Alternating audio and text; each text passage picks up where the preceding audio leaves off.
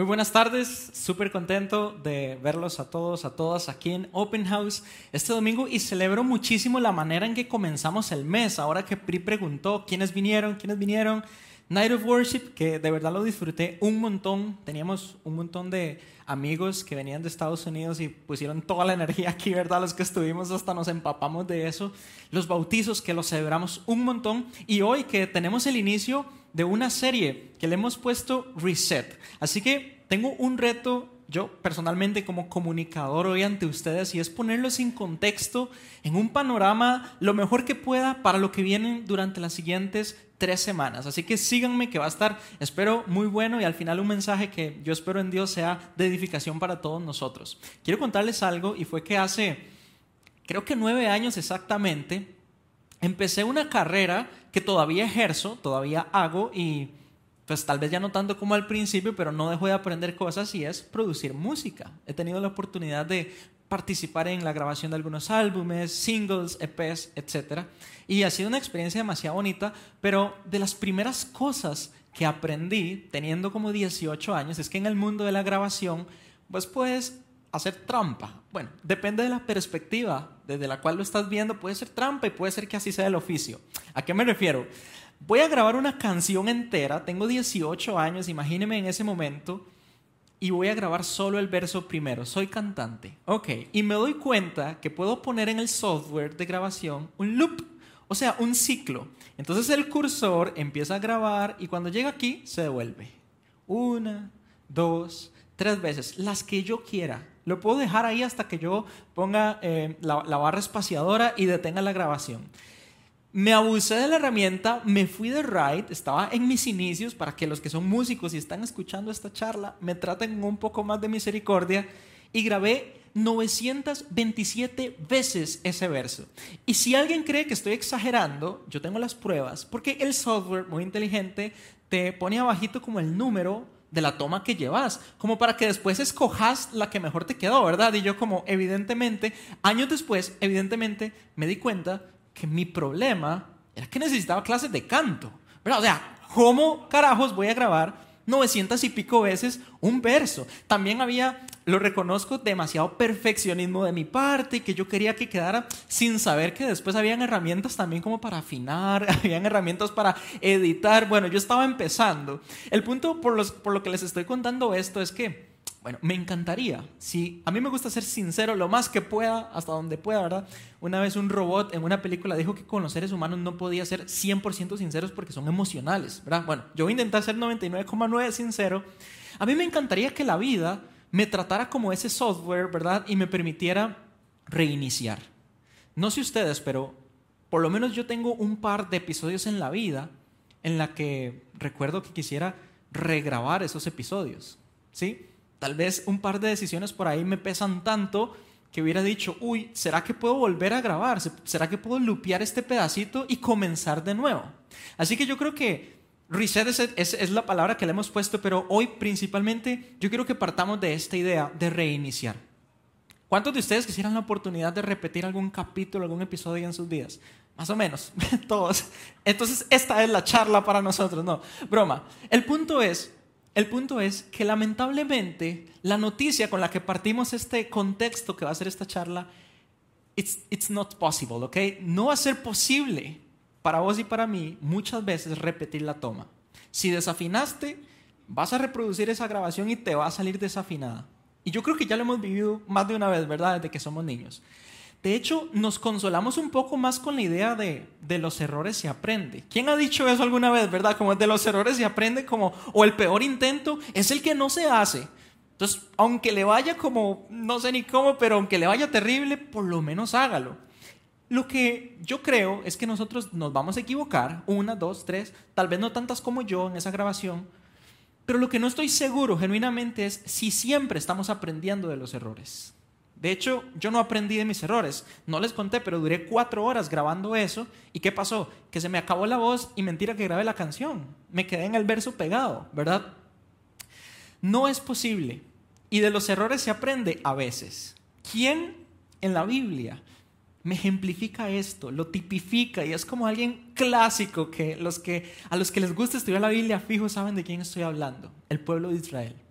Israel, para, para alguien que no sepa, pues fue una persona exactamente que se llamaba Israel, pero sus hijos se convirtieron en una familia demasiado numerosa, demasiado grande, y se convirtió en una nación, se convirtió en un pueblo, y específicamente fue un pueblo con el que Dios trató muy específicamente. Ahora, si ustedes, como yo, han estado cerca o son cristianos, o han estado cerca de un cristiano, de fijo han escuchado esta frase, tener una relación con Dios. Fijo que la han escuchado, ¿verdad? Y crecer en mi relación con Dios. Pero ¿de qué está hablando? O sea, ¿qué tipo de relación? A Dios ni lo puedo ver. Nosotros por la fe, y estamos seguros de esto, creemos que somos hijos de Dios. Esa es la relación que tenemos, paternidad y somos hijos. Pero al principio, en la escritura, en la Biblia, y este es mi reto hoy, poder transmitirles todo este concepto global, no necesariamente el ser humano empezó relacionándose de esa forma. De hecho, fue un plan que Dios poco a poco fue dando a conocer. Al principio, la relación más presente que aparece en la Biblia es más bien esta, una asociación con los seres humanos. Sí, como ser socios. ¿Quiénes tienen socios? Fijo, aquí mucha gente con empresas y, emprendedores, ¿verdad? Y se asociaron a alguien. De hecho, hace poco compartí en una cena con alguien que me dijo, yo no me asocio con no me acuerdo qué tipo de persona porque no sé qué. Y empezó a decirme todo el rollo que le fue muy mal. Porque en una sociedad, cuando vos te asocias con alguien, entras en una especie de de, trato, ¿verdad? Y cada parte pues debe ser responsable, cada parte debe cumplir. Así que Dios, al principio de la narrativa bíblica, lo que hace es establecer una asociación con los seres humanos. Les dice, ok, ustedes lo que van a hacer, su parte es representarme en esta tierra, en este globo, van a esparcir mi bondad, van a llenar el mundo de mi amor, van a ser la imagen mía. Entonces eso significa que en todo lo que hagan, ahí tiene que estar reflejado quién soy. Y yo voy a hacer mi parte, los voy a cuidar, los voy a multiplicar. Ustedes son mi creación más preciosa. Ok, todos sabemos esta historia, me han escuchado decirlo. Los seres humanos decidieron romper esa asociación. Prefirieron un mundo sin Dios. Y ese es el mundo en el cual vos y yo nacimos. Un mundo corrupto, difícil, oscuro, lleno de caos, lleno de pecado, a raíz de esa primera decisión. O sea, el ser humano y Dios estaban felices dándose la mano hasta que Adán y Eva dijeron, ah, chao, yo quiero lo mío. Ese es el contexto bíblico para todo prácticamente en nuestra vida. Entonces Dios, hoy voy a contar mucha historia, espero que me puedan seguir con eso, insistentemente, primero motivado por el amor, reitera, insiste, como si fuera ese software que me, que me estaba ayudando a grabar, tranquilo, dale otra toma, otra toma y establece nuevas asociaciones con los seres humanos. Así que hay una lista de personas aquí que Voy a intentar explicarles en 30 segundos la asociación que Dios, yo siempre digo eso y todos se ríen como, ajá. Entonces, esta es la lista de personas con las que Dios intenta hacer una nueva asociación. El primero es Noé. Todos sabemos esa historia. Dios nuevamente inunda la tierra con aguas caóticas, destruye porque había demasiado, demasiado pecado y hasta para Dios eso fue un límite y dijo, voy a reiniciar. Humanidad 2.0 solamente con ocho personas, Noé y su familia. Pero Dios le promete a Noé, promesa, pacto, así es como se conoce en la Biblia las asociaciones de las que les hablo, pacto. Les dice, yo no voy a volver a hacer esto con la tierra voy a ser fiel con ustedes, aunque no sean fiel conmigo. Esa es la primera vez que lo encontramos después del principio. Después Abraham es una persona que vive en una civilización difícil, una civilización llena de confusión, un momento de la historia de la humanidad donde había demasiados dioses, donde había demasiadas oportunidades de no conocer a Dios, pero él tenía eh, está intrínseco en su corazón, tenía este deseo de conocer al verdadero Dios. Así que Dios le promete que va a hacer con él una familia muy grande. Y hay algo muy, muy, muy importante.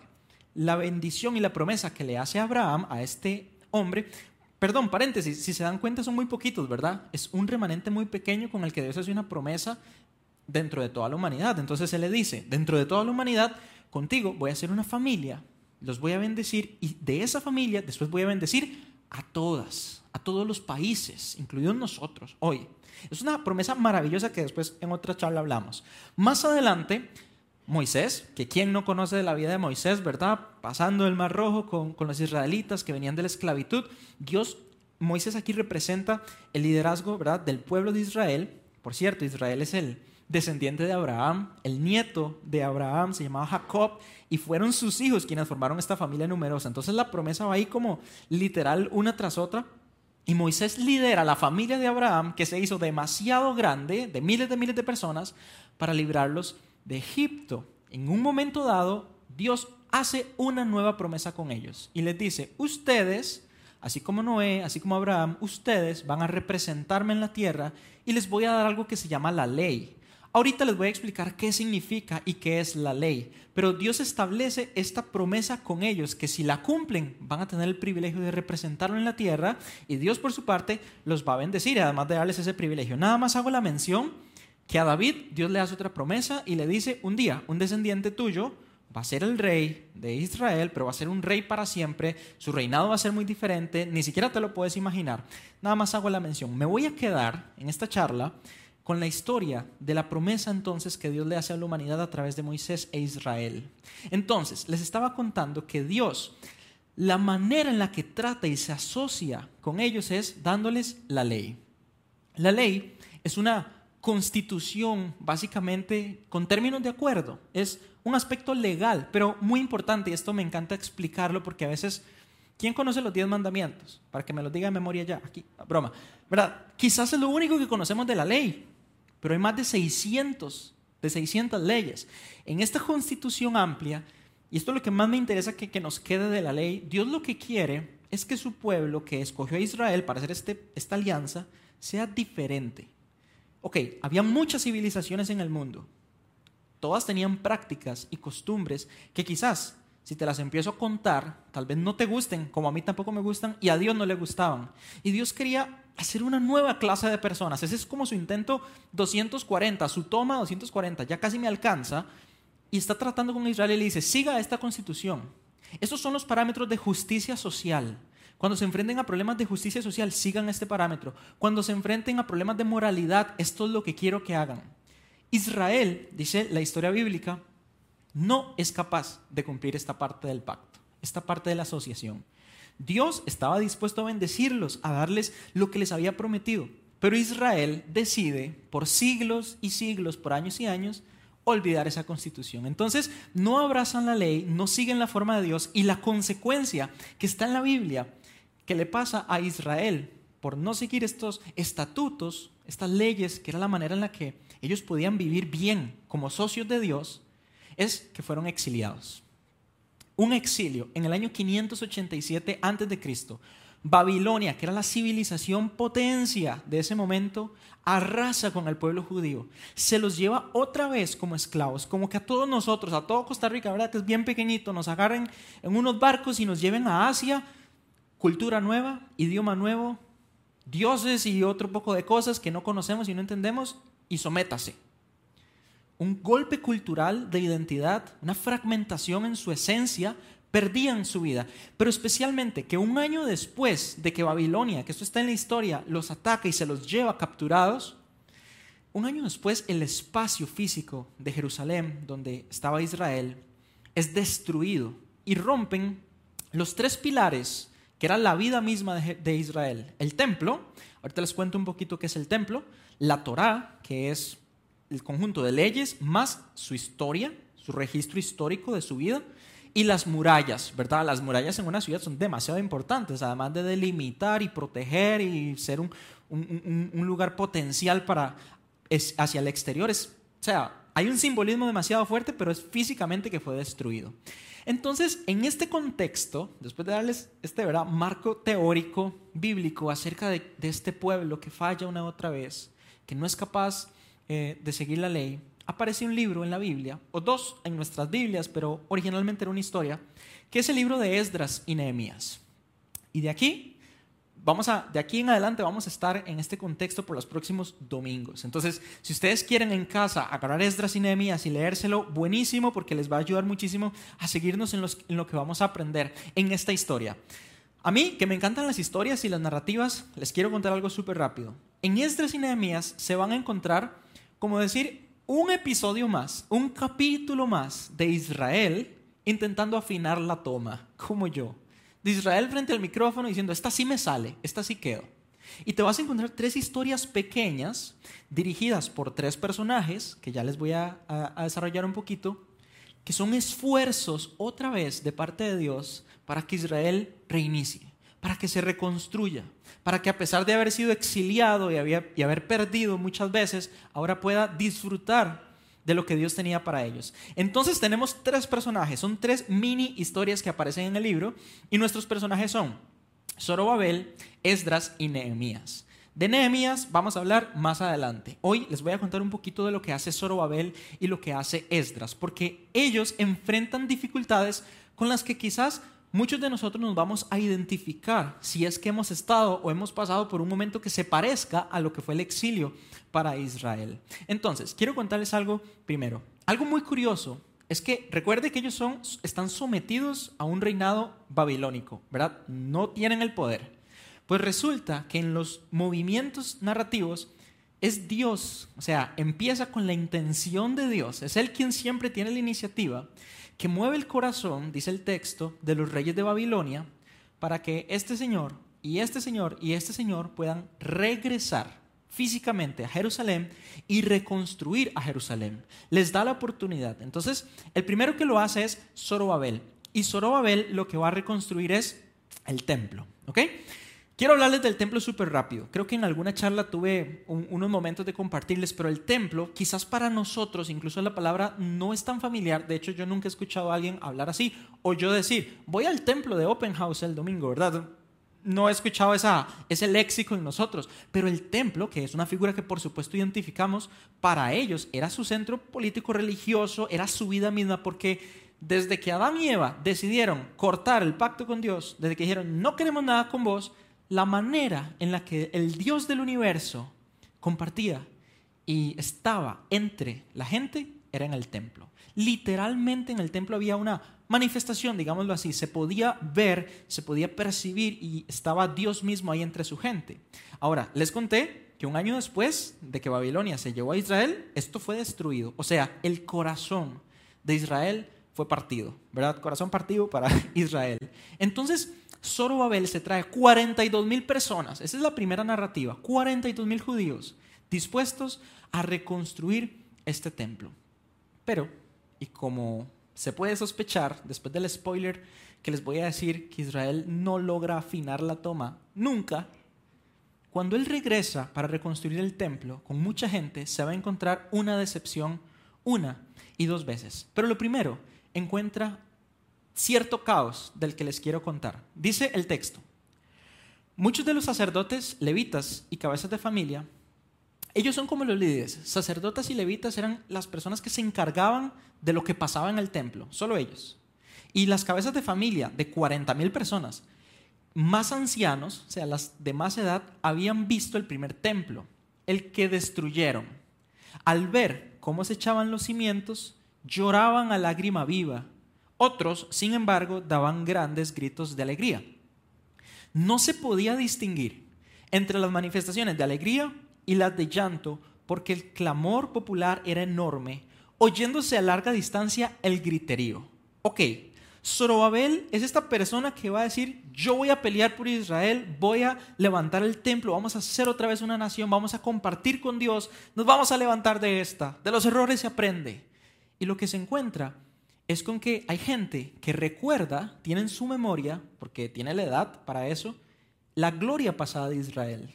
Uy, yo me acuerdo aquellos tiempos cuando era otra cosa, cuando estaba de otra manera económicamente, cuando estaba de otra manera emocionalmente, cuando tenía aquí a estas personas o cuando no las tenía, no sé. Pero esa es la memoria que había en algunos y lloraban. Y otros, los que nunca conocieron esa vida, estaban más bien muy felices porque, ok, vamos a tener un templo. Pero yo no lo traje aquí a la pantalla, pero en el texto, ahí ustedes lo pueden leer después, dice que este templo no era exactamente como el primero no era tan grande, tan glorioso, tan lleno de tantas cosas, tan lleno de oro. Y peor aún, la presencia de Dios, que se suponía, y ellos estaban esperando, volviera a estar con ellos como antes. Aquel amor ya no estaba igual. Había una diferencia. Y en este contexto de griterío, dice la Biblia, griterío, donde hay unos llorando, donde hay otros celebrando, Zorobabel empieza contra todo pronóstico a levantar el templo. Aquí solo estaba con los cimientos. Una vez que él empieza a levantar el templo, aparecen estas personas que aquí es donde yo creo que podemos conectar mucho nuestras historias de vida. Aparecen unas personas que resulta, Zorobabel no tengo idea cuántos años tenía, para ser sincero, pero supongo que era un adulto hecho y derecho, con mucha experiencia, muy celoso de Dios. Y aparecen unas personas jóvenes que al parecer eran como los nietos de los judíos que no fueron exiliados. Digamos que se habían llevado de 100, se llevaron a 99 y el uno que quedó tuvo hijos y esos hijos tuvieron hijos. Entonces, ese nieto se hizo grande pero ha vivido toda la vida aquí. Y todas las demás personas vienen llegando. Y esta persona, que son muchas, le dicen, nosotros también queremos ayudar a reconstruir ese templo. No sabemos ni qué estamos haciendo ni de qué se trata, pero aquí estamos para ayudar. Y Zorobabel, o sea, de manera como anticlímax, les dice, no. Solo nosotros, solo los judíos. Y les voy a explicar.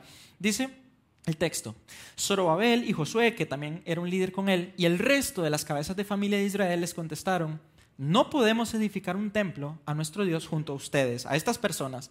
Tan solo nosotros hemos de construirlo para el Señor, Dios de Israel, como nos ha ordenado Ciro. Sigue el texto. Sucedió entonces que las gentes del lugar, estas personas, desalentaron al pueblo de Judá y los atemorizaron, Judá y Israel también, para que no siguieran construyendo. Termina el texto muy, muy a lo que hemos visto a veces en las noticias, sobornaban a los funcionarios del gobierno para hacer que fracasara su propósito. Y continuaron así por mucho tiempo. Dice que fue desde que Ciro era rey y hasta que, de hecho, vino su, su sucesor, Darío. Por mucho tiempo. O sea, esta gente boicoteó y quiso boicotear la construcción del templo. Lo interesante es que eran judíos, pero eran judíos que aquí no lo, no lo dice el texto, este, se habían mezclado con otras personas de otros pueblos y en la ley, a Dios esto no le gustaba. Ahora, alguien puede cuestionar, ¿y por qué mezcla cultural y no es que? Bueno, el punto es que los pueblos vecinos de Israel, recuerda, Dios quería que Israel fuera diferente, que reflejara su justicia, su amor. Los pueblos tenían costumbres que, repito que si las digo, quizás no te gustan tanto y sacrificaban a sus hijos de cierta forma para ofrecérsela a alguien, intercambiaban. Y era una cuestión que Dios no quería eso de su pueblo, pero estos judíos que se quedaron, estos nietos, se habían emparentado, se habían mezclado y habían adquirido aquella religión también. Entonces venían a pasearse en el nuevo templo porque era exactamente la razón por la que Israel había sido exiliado. Zorobabel enfrenta esto y yo quiero que conectemos con algo y es la idea de que estos nietos, porque son judíos, son como ese pasado de Israel que todavía está ahí como acechando. Como cuando uno ha tenido un tiempo muy difícil y quiere comenzar de nuevo, pero lo primero que se encuentra en esos esfuerzos de reconstruir es que las voces del pasado y los hechos del pasado están como aquí, ¿verdad? Casi, casi que gritándole en la cara de uno, mm, todavía somos desafinados. No creas que vas a lograrlo. Es más, voy a boicotear este nuevo comienzo porque la verdad muchas veces esto es lo que somos. Y algo así enfrentó Zorobabel. Entonces, el primer arco narrativo, para los que les gusta mucho la historia, es un poco sin sabor. Efectivamente, dice el texto que Zorobabel finalizó la construcción del templo, lo logró, ¿ok? Edificó nuevamente al tercer día del mes de Adar, que es como marzo, en el sexto año de Darío, ¿verdad? Otra generación de rey. O sea, cuatro años duró construyendo este templo. El punto aquí es que hay un sinsabor. Primero hay un caos. Hay gente que dice, qué bien, ahora tenemos un templo. Hay gente que dice, esto no es lo que nosotros teníamos. Qué madre, la verdad estoy como medio, ¿verdad? Y tenemos el pasado de Israel en la cara, boicoteando la reconstrucción del templo. Y esa es la primera historia que aparece en Esdras y Nehemías. Un líder intentando reconstruir, enfrentando obstáculos y enfrentando decepciones y fracasos de este pueblo. Una, dos, tres, cuatro tomas, cinco tomas Israel casi me va a alcanzar. Después, 60 años después, voy apurándome en la historia, aparece Esdras, otro líder, pero Esdras era un nerdo, era un nerd, él encantaba estudiar, digamos, la Biblia. Pues no era la Biblia, pero era la Torah. Entonces, Esdras, a diferencia de Zorobabel, Zorobabel lo primero que hace es, el primer pilar que reconstruye es el templo, significa la espiritualidad, la, la relación con Dios y todo, todo lo que tenga que ver con eso. Pero también Esdras a través de la Torah va a instruir, a enseñarle al pueblo a nuevamente amar a Dios, al comprometerse a practicar lo que Dios les había dicho a ellos a través de esta constitución que era la ley. Entonces, la Torah es ese libro, bueno, son muchos libros que tiene la ley, toda la ley, pero también su historia, ¿verdad? Se identificaban con lo que habían vivido antes que si lo saben o no, pero para los judíos obviamente la libertad de la esclavitud en Egipto es probablemente el, el, evento más, más importante y celebrado de su historia. Y bueno, ellos habían perdido todo eso en el exilio y desde antes. Esdras, dice la Biblia, que había preparado su corazón para investigar, esa palabra me encanta, la ley del Señor. Por eso digo que era un erudito, un nerd, para practicarla también y para enseñarla. Ese patrón me encanta en Israel, sus estatutos y sus decretos. Por eso, el rey que estaba en ese momento, que se llamaba Artajerjes, lo nombra a él como un líder para que otra vez, como Zorobabel, vean qué interesante, Dios mueve el corazón de, de aquella persona que los tenía en esclavitud, pero le da la oportunidad de venir y enseñar. Ok, el texto que vamos a leer ahora nos va a dar otra toma, otro episodio de Israel, porque muy pronto, a pesar de que Esdras enseña, y eso es a, lo que él se dedica, eh, Esdras se va a encontrar con una decepción. Entonces, primero, Artajerjes le dice esto a Esdras, ¿verdad? Tú, Esdras, conforme a la sabiduría que se te ha otorgado, porque sos demasiado inteligente con la ley, de Dios, pon jueces, magistrados que administren justicia. Me faltó resaltar justicia, porque lo que Dios más quería era que su justicia se viera reflejada en el pueblo. A todo el pueblo que está al otro lado del Éufrates, o sea, es en ese lugar físicamente donde estaba Israel. Y conocen las leyes de tu Dios. A todos ellos, pues ponle jueces y magistrados, imparte justicia. Y a los que no conocen esta ley, esta constitución, enséñasela. Ok, entonces, tiene todo el, todo el beneficio, todo, todo el respaldo de Artajerjes y eso es lo que hace. Pero les decía que el texto inmediatamente, o sea, no sé cuántos años pasaron, honestamente, pero probablemente no demasiados porque Esdras todavía está vivo y pasa lo siguiente con el pueblo. Después de que Esdras les enseñó, después de que reconstruyeron el templo, ¿ok?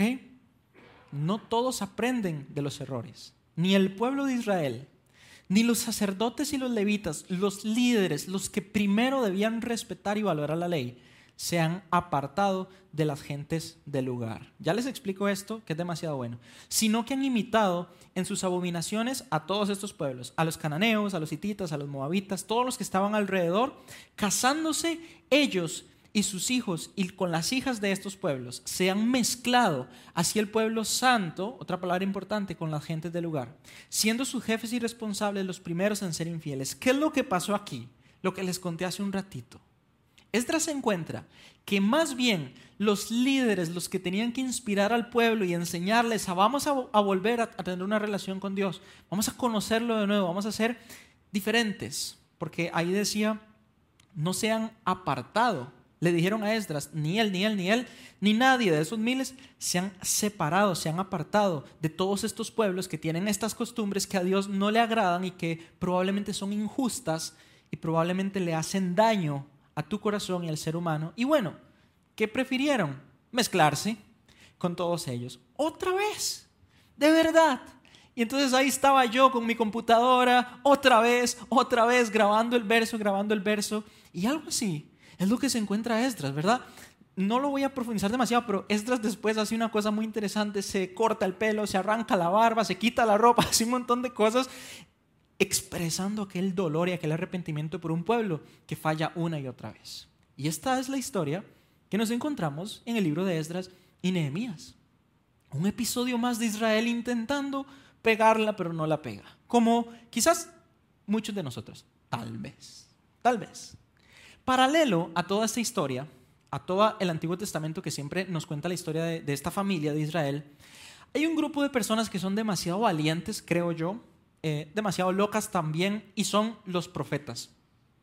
Ellos son voces de Dios para Israel. Fueron personas que Dios usó para que le hablaran a Israel en estos momentos y en muchos momentos. Muchas veces se trataba de esperanza. Eran voces de justicia y de gracia para ellos para levantarles el ánimo, como que alguien te diga, hey, yo sé que hoy te duele la cabeza, te fue muy mal en el día, yo sé que chocaste el carro y fue un día terrible, pero mañana va a ser un nuevo día. Entonces uno, sí, es cierto. Y le da esta esperanza Israel, pero también los advierte. Pero ya después en amor tal vez le dice como, pero acordate que tenés que manejar sin ver el teléfono, ¿verdad? Por eso fue que chocaste. Entonces es como esa mezcla de esperanza con advertencia, queriendo lo mejor para Israel. Pero la Biblia nos dice una y otra vez que Israel nunca escucha estas voces. Hace oídos sordos ante estas voces. Así que ellos, los profetas, mi papá vacilaba diciendo que eran profetas, o por lo menos los de ahora. Estos son de verdad. Los de la Biblia eran de verdad, pero los de ahora no sabemos, ¿verdad? El punto es, digo, puede que salga mucho profeta hoy en día, no lo sé. El punto es que estos eran de verdad la, voz que Dios, que Dios usaba para ellos.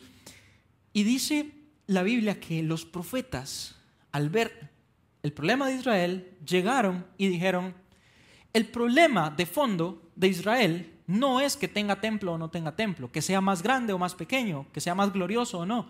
El problema de ellos no es que eh, hayan sido exiliados o que regresen, porque Dios les ha dado muchas oportunidades. Su problema está en el fondo de su corazón. Es un problema del corazón. Su problema es que necesita clases de canto. Algo así. Puedes tener el mejor software, los mejores micrófonos, todo lo que quieras pero sos vos el que estás grabando. Israel fallaba la toma una y otra vez y él decía, hay un problema de fondo. Y quizás este problema de fondo es el mismo que representa a la humanidad entera. A todos nosotros, cuando se nos hace difícil una y otra vez responder y seguir a Jesús. Y esto es lo que le pasaba justamente al pueblo. Y vean lo que dice varios de ellos, que me encantaría tener dos horas para contarles todo esto, pero obviamente no. Les daré un corazón capaz de conocerme. Este se llama Jeremías. Jeremías está apelando a esta idea del problema del corazón. Entonces, en nombre de Dios les dice que Dios les dará un corazón capaz de conocerlo, de reconocer que yo soy el Señor, de dejarse solo a Dios como Dios, y serán mi pueblo y yo seré su Dios, cuando vuelvan a mí de todo corazón. Esta es la condición. Efectivamente lo van a poder conocer y van a ser socios otra vez, pero necesitan un giro importantísimo y es que se vuelvan de todo corazón. Ezequiel, otro profeta, les dijo, como si Dios les hablara, como si hubiera una esperanza para mañana, les daré un nuevo corazón, porque ese es el problema que tienen. Les infundiré un espíritu nuevo. Les quitaré ese corazón de piedra, una metáfora muy buena de un corazón que se ha endurecido, que lo que significa es no quiere nada con Dios, que ahora tienen, y les pondré un corazón de carne, un corazón dócil. Ahora, hay algo maravilloso, maravilloso que pasa en la Biblia, son como hipervínculos, como que está conectado todo. Hay muchos versículos que conectan y conectan a pesar de que son personas que están separados en siglos cuando lo escribieron.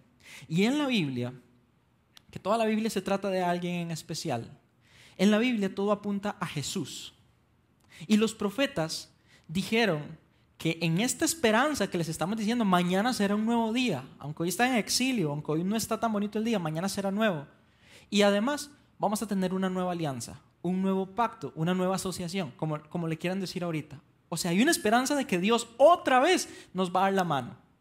Otra vez va a intentar grabar la toma. Pero Dios esta vez dice, Dani, quítate del micrófono, que Jesús grabe. Mejor.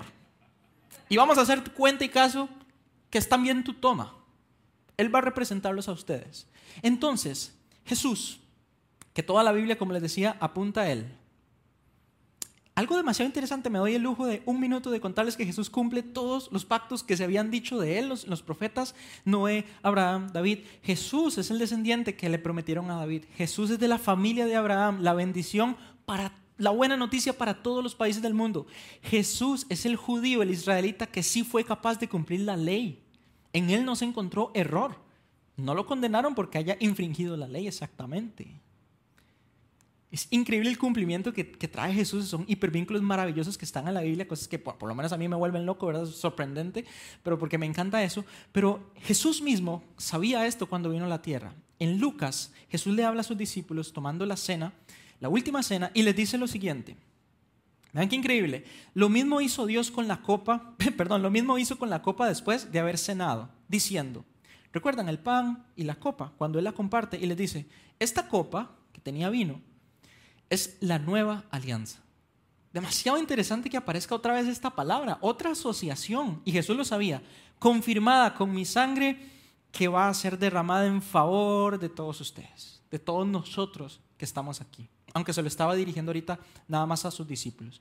O sea, en otras palabras, Dios confirma un nuevo trato, una nueva asociación, pero ya no con Israel, ya no con la humanidad entera, ya no con Abraham, ya no con Noé, sino con alguien que sí va a cumplir su parte del pacto, porque nadie más la pudo cumplir, solo Jesús la puede cumplir. Y la idea poderosa detrás de esto es que a través de Jesús, si vos y yo queremos ser sus seguidores, empezamos a ser una nueva clase de personas, como iba a ser la ley con Israel. Empezamos a diferenciarnos, pero no por orgullo, no por superioridad, por amor, porque esa es la esencia de Dios. Porque Dios desea que haya una nueva clase de personas que reflejen cómo es Él. Que cuando alguien hable con vos y cuando alguien hable conmigo digan, ¿por qué hay algo que me gusta de esta persona? ¿Qué es eso? Porque es diferente. Porque en X situación me trató justamente. ¿Por qué no se aprovechó de mí? ¿Por qué me, me regaló X cosa y fue generosa? Y todas aquellas, aquella esencia que resultaba de Dios, la idea es que en Jesús empiece a suceder. Y este era el plan desde el principio. Lo que pasa es que todos los que, los que les conté decidieron salirse de la asociación y esto fue el resultado. Hay un libro en la Biblia que se llama Hebreos, un poquito eh, denso y difícil a veces de leer, pero a la luz de esto va a quedar muy claro algo. Dice Hebreos que al llamar Dios nueva a esta alianza, es una, una asociación que es nueva, está declarando vieja a la primera. O sea, todo lo que les conté en la charla, viejo. Y lo que es viejo y anticuado está a punto de desaparecer. Dios quiere hacer las cosas nuevas en tu vida, en mi vida, en el mundo. La idea probablemente más clara y poderosa es que Dios está haciendo nuevas personas que se van a convertir en una familia, que van a ser parte de una nueva creación que no es corrupta, que no es egoísta, que no es mala, sino que lo refleja a Él. Y eso era la primera asociación, un mundo lleno de su bondad y de su amor. Un poco utópico para nosotros hoy en este mundo. Y quizás eso quiere decir que todavía todos pertenecemos a un exilio. Quiero preguntarte, ¿cómo se ve tu exilio? Quizás para algunos es muy específico, literal es como me separé de Dios, no quiero nada con Dios por un tiempo y así estuve algunos años. Yo fui ese en el 2016, por ejemplo, cuatro meses ahí como intentando conciliar mi fe con Dios. Pero tal vez para muchos de nosotros que, que sí estamos firmes también y otros que estamos en ese proceso, todos vivimos en un mundo que en realidad no quiere asociarse con Dios. Por lo tanto, nosotros estamos en una constante tensión, como he dicho anteriormente, y en este exilio quizás hemos destruido nuestra identidad, hemos perdido la paz, porque el mundo es angustiante, hemos perdido la confianza, el amor, Muchas cosas hemos perdido, como Israel las perdió. Los pilares de nuestra vida los hemos perdido. La buena noticia para todos es que en la historia de la Biblia, el exilio no es el final. Ahí no termina la historia. Ni esta que les estoy contando, ni la tuya, ni la mía. A pesar de que Israel falló una, dos, tres, cuatro, cinco, seis veces, y a pesar de que yo grabé 900 y pico de veces, alguien llegó a hacer una toma final, definitiva, suficiente, para vos y para mí, donde podamos disfrutar de una vez por todas la seguridad, la fe, la paz, la confianza y el amor que solo de Dios viene para nosotros los seres humanos. Y eso es lo que al fin de cuentas creo está en la Biblia muy claro, un deseo de Dios para vos y para mí, de cómo vivir como sus socios. Y aquí termino. El asunto es que en una sociedad nueva, y aunque ahora es Jesús quien le dio la mano a Dios y digo, yo represento a todos estos, y aparece Open House ahí, ¿verdad? Yo les represento a todos. Pero aún así ustedes, aunque yo pagué todo esto y yo voy a cumplir todo esto, a ustedes les toca una parte. O sea, todavía tienen una parte cada uno de ustedes y yo. Y se trata de confianza y se trata de fe, no de capacidad. ¿Cuántas veces has intentado reconstruir tu exilio y tu relación con Dios en tus fuerzas? Pablo dice esto en Romanos y vamos terminando. ¿Dónde queda entonces el orgullo humano? ¿De qué te puedes jactar en verdad frente a Dios si la humanidad entera le ha fallado una y otra vez? ¿Acaso puedo sentirme orgulloso de mis 900 veces? Ha sido desmantelado y no por la observancia de la ley, no fue porque nos ganamos esto por la ley, sino por la fe. Sigue. Sostengo, en efecto, que Dios reestablece, reconcilia, reconstruye su amistad al ser humano mediante la fe y no por la observancia de la ley. O sea, en este nuevo pacto, trato, asociación con Jesús, a vos y a mí nos toca un reto que puede ser fácil, pero sigue siendo un reto. Poner en práctica la confianza en Jesús y poner en práctica la obediencia a Dios. Por si a alguien todavía le falta una confirmación última, Jesús resumió la ley y dijo, todo, todo, todas esas 600 leyes se resumen en ama a Dios y a tu prójimo, a la persona que está a la par tuya, con todo tu corazón y como si fueras vos mismo. Hace eso y habrás cumplido todas las demás. Y la Biblia también habla que obedecer a Dios es amarlo, seguir sus mandamientos es amarlo a Él. O sea, cumplimos la ley, o sea, cumplimos lo que, Dios, lo que Jesús mismo resumió. Pero confiar en Jesús implica creer y seguir sus palabras, su forma, sus estatutos y la manera en la que Él quiere que nosotros vivamos, para que podamos disfrutar de esta asociación con Dios nuevamente. ¿Cómo hacemos esto? Porque obviamente es muy chido a veces estudiar la Biblia y tener como, wow, así, que el hipervínculo y no sé cuánto. Bueno, hay tres cosas que Israel no hizo del todo en la historia que les conté que está en Esdras y Nehemías y yo creo que vos y yo sí podemos hacer. Primero, cuida tu corazón intencionalmente. ¿Se acuerdan que el templo fue destruido y representaba la relación con Dios, la espiritualidad? Bueno, la Biblia dice, y lo podemos ampliar después, que ahora no necesitamos un edificio para relacionarnos con Dios, que desde nuestro corazón, porque Él habita y quiere habitar en nosotros, Él quiere morar, compartir con nosotros. Pero ¿estamos cuidando el corazón para eso? ¿O lo estamos exponiendo a que sea destruido al mezclarlo tal vez con algo que no era de Dios? Estudia la Biblia constantemente como Esdras. Me encanta el proceso de Esdras. Él investigaba la Biblia para practicarla en ese orden y después para enseñarla. Que sea la luz en tu camino. Que antes de dar bibliazos a la gente podamos de verdad interiorizarle y decir en los momentos difíciles, esta es mi roca, mi fortaleza, como dicen los salmos. O en los momentos de angustia, Él es mi fuerza también, Él es mi paz. Y en los momentos de alegría, Él es mi alegría. Y como dice la Biblia, pues yo quiero vivir así. Y tres, cosa que tampoco es Israel, es muy importante, colabora con aquellos que aún están exiliados. Todos de alguna manera estamos exiliados, todos de alguna manera estamos en ese proceso y específicamente algunos, te vas a dar cuenta a tu alrededor, que están en ese momento destruidos, sin identidad, sin Dios. Y quizás vos y yo seamos esos agentes que puedan traer esa reconciliación que ya nosotros somos parte y disfrutamos, y muchos todavía tienen que venir a esta familia. Así que hoy ha sido nada más la primera parte. De hoy hacia los siguientes tres domingos, porque la, serie dura cuatro, vamos a estar profundizando en esta historia de Israel, en esta idea de cómo Dios al final, quien siempre ha tenido un plan para vos y para mí, de conocernos, de ser hijos, es quien está llevando la batuta, la iniciativa, para que podamos ser parte y disfrutar de esta gran idea de estar en sociedad con Él, de ser parte de algo que quizás es utópico de verdad en el mundo en que vivimos por lo abrumador que puede ser, pero eso es lo que Dios promete. A vos te toca confiar, te toca obedecer y veremos los resultados. Acompáñeme, oremos y gracias a todos de verdad por acompañarme en esta charla. Padre, con mucha honestidad te damos gracias por tu palabra que es para nosotros luz en el camino, es ese lugar donde podemos encontrar cómo eres, donde podemos darnos cuenta que eres un Dios que en realidad tiene intenciones y propósitos de amor. Tu propósito que tiene demasiados años, probablemente desde la eternidad, antes de que existiéramos. Has pensado que nosotros podemos conocerte y que podemos ser de alguna manera metafórica y literal al mismo tiempo llenos de tu amor. O sea, experimentar tu esencia. Podemos conocerte, podemos estar llenos de tu bondad y compartirla con este mundo. Definitivamente estamos seguros que no crees que nosotros vivamos en un exilio, pero muchas veces nuestros errores, nuestras decisiones nos han pesado tanto que nos hemos quedado ahí varados, nos hemos quedado en un exilio. Pero hoy, entendiendo que extiendes tu mano y nos das una nueva oportunidad, decidimos creer es lo que nos toca. Decidimos creer que puedo comenzar de nuevo y que esta vez Jesús graba por mí.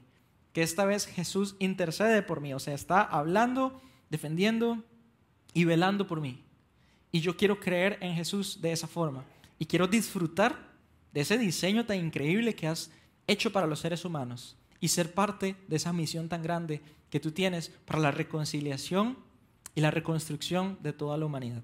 Te damos gracias. En el nombre de Jesús. Amén. Muchas gracias por acompañarnos. Nos vemos el próximo domingo.